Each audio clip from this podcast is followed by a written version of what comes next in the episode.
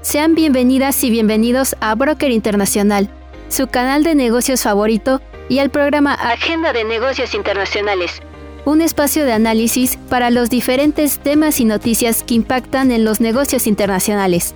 En cada episodio se analizará la dinámica para informar sobre los cambios ocurridos en el entorno empresarial. Todo esto acompañado de un equipo conformado 100% por estudiantes. Así que prepárense, porque ya inicia Agenda de Negocios Internacionales.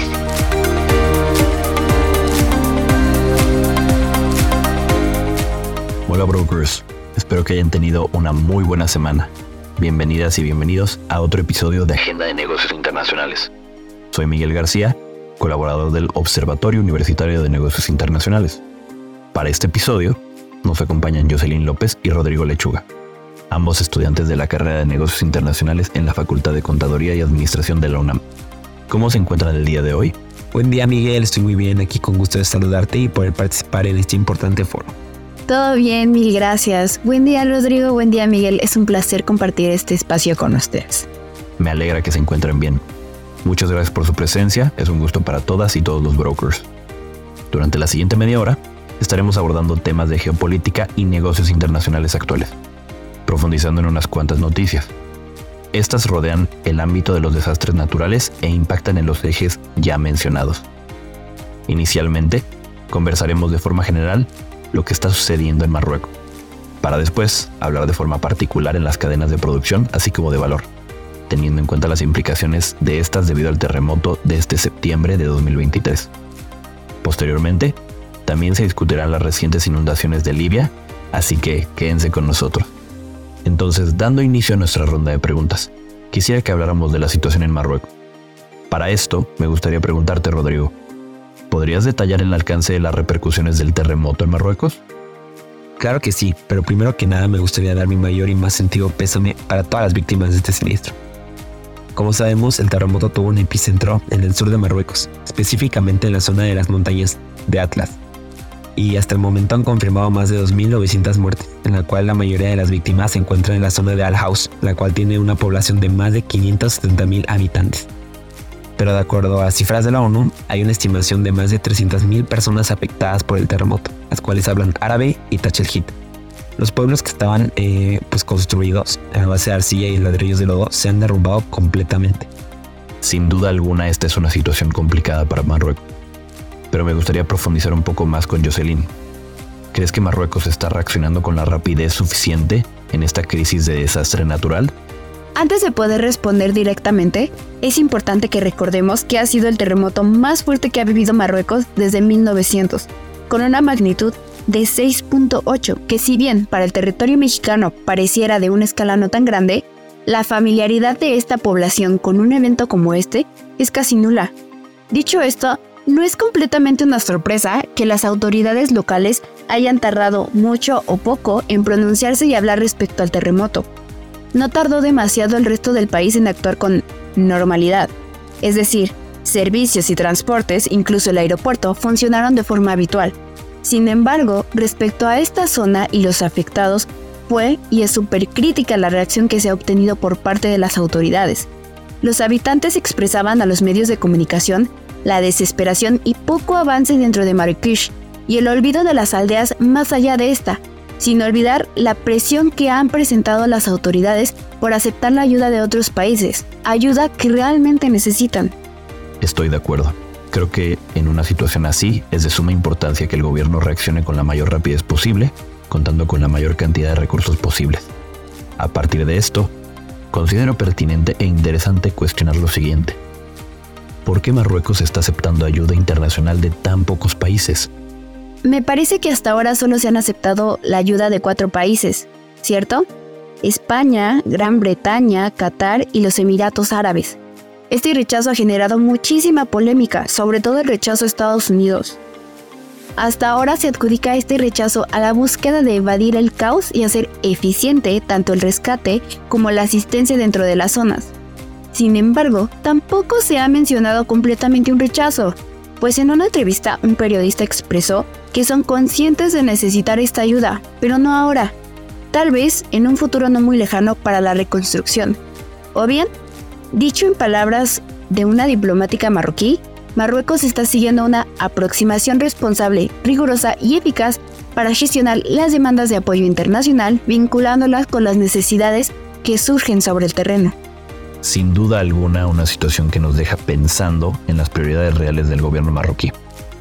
Regresando con Rodrigo, dados los devastadores efectos del terremoto en Marruecos, ¿existen implicaciones y o retos potenciales que se prevean para las empresas que tienen operaciones en las regiones afectadas?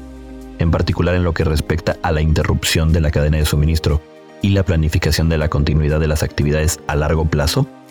No, van a ser demasiados, porque hay que tener en cuenta que las economías de los diferentes países han crecido de manera desigual por la pandemia del COVID-19.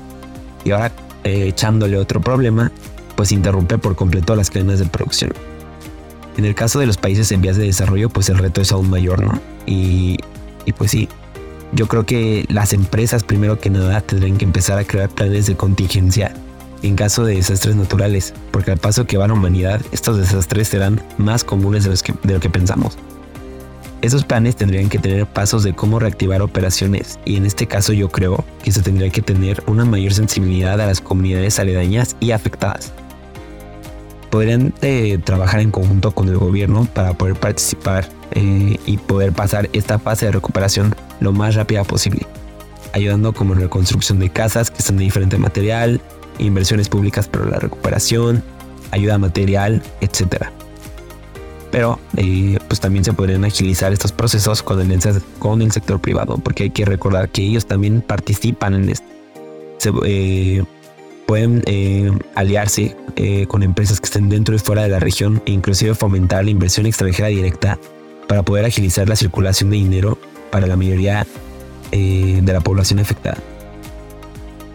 Los retos importantes que veo, eh, por otro lado, es el tipo de política que está llevando el gobierno marroquí al no aceptar la ayuda de ciertos países. En estos casos yo creo que hay veces que necesitamos dejar las diferencias políticas a un lado y ayudarnos el uno al otro, pues estamos hablando de millones de personas en una región afectada. Me parece bastante interesante esto que mencionas, sobre todo por las diferentes estrategias en las que se pueden pensar para reactivar la economía y por ende la vida normal de las personas. Ahora me gustaría pasar a nuestra siguiente noticia de la semana, el caso de Libia, con el ciclón Daniel. Rodrigo, me gustaría que le pudieras dar un poco más de contexto a nuestros escuchas. ¿Cuál es el impacto de la tragedia provocada por el paso del ciclón Daniel en Libia, incluyendo el número de afectados, desplazados y daños materiales que se estima según el informe de la ONU? Por supuesto, como les comentaba, estos desastres naturales se están acentuando por la falta de empatía de la humanidad con nuestro planeta. Y esto se ve reflejado con lo sucedido en Libia. Acaba de pasar un ciclón, el ciclón Daniel, que ha afectado a más de 880 mil personas del este de Libia, específicamente en la zona eh, de la ciudad de Derna. Más de 40 mil personas han sido desplazadas y la cifra va creciendo. Han habido 11.300 fallecidos, más de 10.000 desaparecidos y los expertos calculan que más de 300.000 personas necesitan ayuda humanitaria. Es muy trágico escuchar lo que comentas del evento. Pienso que es muy relevante el ver cómo se acciona la ayuda humanitaria entre los diferentes organismos internacionales y ONGs. Es importante también dar un contexto a las y los brokers sobre la forma de gobierno en Libia. Jocelyn, ¿cómo está dividido el gobierno en Libia? Libia ha sido un país señalado por estar marcado por la guerra. Hace aproximadamente 12 años se inició la revolución que sacó del poder a Gaddafi. Genuinamente esto buscaba libertad, pero fue la llave que abrió la puerta a mucha violencia. Por años se enfrentaron dos bandos, creando divisiones internas. Los militares decidieron nombrar líder al mariscal Khalifa Haftar, quien apoyó un gobierno paralelo, y los grupos islamistas formaron la coalición Amanecer Libio. Como se ha visto en otros casos, el conflicto se internacionalizó y potencias extranjeras comenzaron a apoyar los diferentes combatientes, teniendo como resultado una mayor extensión de la guerra. En 2020 firmaron un alto al fuego permanente y acordaron la salida de tropas extranjeras. Se creó un gobierno de transición que tendría el objetivo de convocar elecciones para enero de 2022, que finalmente fueron pospuestas por desacuerdos, por lo que ahora, en la actualidad, la forma de Estado será determinada en el próximo texto constitucional. A fecha de hoy, Libia cuenta con dos gobiernos paralelos. Es muy importante lo que mencionas, ya que esto puede jugar a favor de la agilidad logística que se puede brindar a la ayuda humanitaria. Las divisiones políticas y segmentación de la población puede influir en el tiempo de recuperación que llegue a tener la comunidad del país. Ahora bien, sabemos la importancia que juegan las exportaciones de Libia en Europa, por lo que me gustaría contextualizar dentro de este marco de relaciones en conjunto con los negocios internacionales y considerando la respuesta humanitaria de la Unión Europea así como la de otros países. Rodrigo, ¿consideras que esta ayuda financiera, además de material, podría influir en la percepción y operaciones de las empresas con intereses o presencia en Libia en términos de responsabilidad social combinada con una gestión de riesgos? Como en todos estos casos, la ayuda humanitaria se agradece, pero en este caso en específico de Libia no es suficiente. La ONU ha desbloqueado 10 millones de dólares de los fondos de emergencia, la Unión Europea ha desbloqueado 5.2 millones de euros y también ha habido ayuda material, la cual también es muy importante. Pero hay que recalcar que hay más de 880 mil personas afectadas, de las cuales se distribuyen en cinco regiones del país. Y pues este tipo de ayuda, como sabemos, es necesaria. Por lo cual yo creo que es un incentivo para el sector privado que opera o está interesado en realizar operaciones en Libia para poder invertir más en ayuda humanitaria. Lo cual, siendo sincero, aparte de ayudar, mostraría un altruismo en su imagen corporativa y alimentaría su responsabilidad social empresarial, que es algo muy importante, pero también podría incrementar el valor de la empresa, lo cual creo que sería un win-win. Reflexiono y estoy de acuerdo con lo que comentas. Creo que aquí se puede encontrar un doble proyecto donde cuidando la inversión privada a través de planes en Libia, se puede tener un beneficio para la sociedad en esta situación desafortunada. Va a alentar que el proyecto de recuperación del país se concrete con un menor tiempo. Siguiendo esta misma línea, me gustaría preguntar, Jocelyn, ¿qué tan acertada consideras que es la siguiente afirmación de Omer Preisha, historiador africanista argentino, docente en la Universidad de Buenos Aires? Son los intereses geopolíticos los que han protagonizado las rupturas y las corrupciones e inestabilidades del Libia y de la región, tan importante para la supervivencia de Europa. No solamente en el caso de Libia las divisiones políticas y la fragmentación definen una situación complicada, tanto interna como externamente. Por supuesto que es uno de los motivos más destacables, más no el único, de las rupturas, las corrupciones e inestabilidades de Libia. Con todo el contexto que hemos mencionado hasta ahora, es evidente que la violencia aún puede estallar en cualquier momento y agravarse rápidamente, perjudicando no solamente a Libia, sino también a las regiones que le rodean. Justo se mencionaba acerca de las elecciones que Libia es un actor clave para la estabilidad del Mediterráneo, el norte de África y el Sahel. Su seguridad y prosperidad están claramente interconectadas.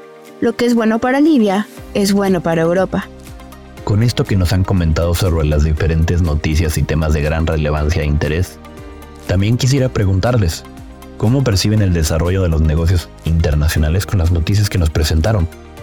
Esto porque sería importante saber qué tipo de proyección podrían decirnos, ya que en algunos casos incluso sería susceptible que sentaran precedentes para la forma de hacer negocios, ya sea por mover las regulaciones del mercado para cierto tipo de compañías y o afecta el entorno global en el que se desarrollan. El desarrollo de los negocios internacionales con base en estas noticias y algo que todos hemos aprendido desde la pandemia de COVID-19 son la gestión de riesgos y planes de contingencia, que van de la mano directamente con la innovación y desarrollo, que muestra proyecciones de innovación. Básicamente es cómo reaccionamos al cambio. Hay que entender no solo la parte micro, sino el espectro ancho que son los sistemas. Recordemos que el cambio es lo único consistente en este mundo. Siempre hay que buscar planes que puedan salvaguardar nuestros negocios y que puedan influir en la mejoría de regulaciones gubernamentales e inclusive puedan fomentar la creación de nuevas regulaciones para poder seguir innovando no solamente a la compañía, sino también al país en el que operamos. Retomando lo que menciona Rodrigo, los negocios internacionales tienen gran relevancia en el mundo, en las diferentes esferas. Hasta ahora, hemos notado que es necesario que exista adaptación en todos los sentidos, junto con innovación continua, tanto de los procesos como de los diferentes resultados. Ni la economía, ni la naturaleza, ni la sociedad siguen procesos lineales, por lo que ahora y siempre será necesario contar con desarrollos fuertes y capaces de sostenerse ante cualquier evento en cualquier parte del mundo. Gracias. Sin duda son temas con los cuales se debe tener un seguimiento, ya que al final del día son cuestiones que se ven diariamente y de cierta manera nos repercuten a pesar de ser internacionales. Las tensiones en las relaciones internacionales son relevantes en el contexto actual. Por supuesto que este tipo de eventos seguirán impactando en la economía, los negocios, así como el comercio, al igual que los demás rubros.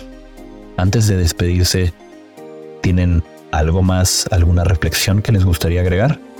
Es importante analizar desde diferentes aristas los impactos que generan los desastres naturales en los negocios internacionales y claro, la geopolítica, sobre todo en países en vías de, desarrollo, ya que estos cuentan con menos recursos disponibles para reaccionar eficazmente, resultando en la necesidad de mayor apoyo internacional. Muchas gracias por estas consideraciones, Jocelyn. Rodrigo, ¿qué te gustaría compartirnos? Los negocios internacionales actualmente van de la mano con el cambio que se vive día a día, y es por eso que estos nos permiten acceder a demasiadas cosas, como lo es la ayuda humanitaria. Es por eso que nosotros, ya sea que estemos en la parte gubernamental, en el sector privado o en cualquier lado, siempre hay que ver por lo mejor de la sociedad y su progreso.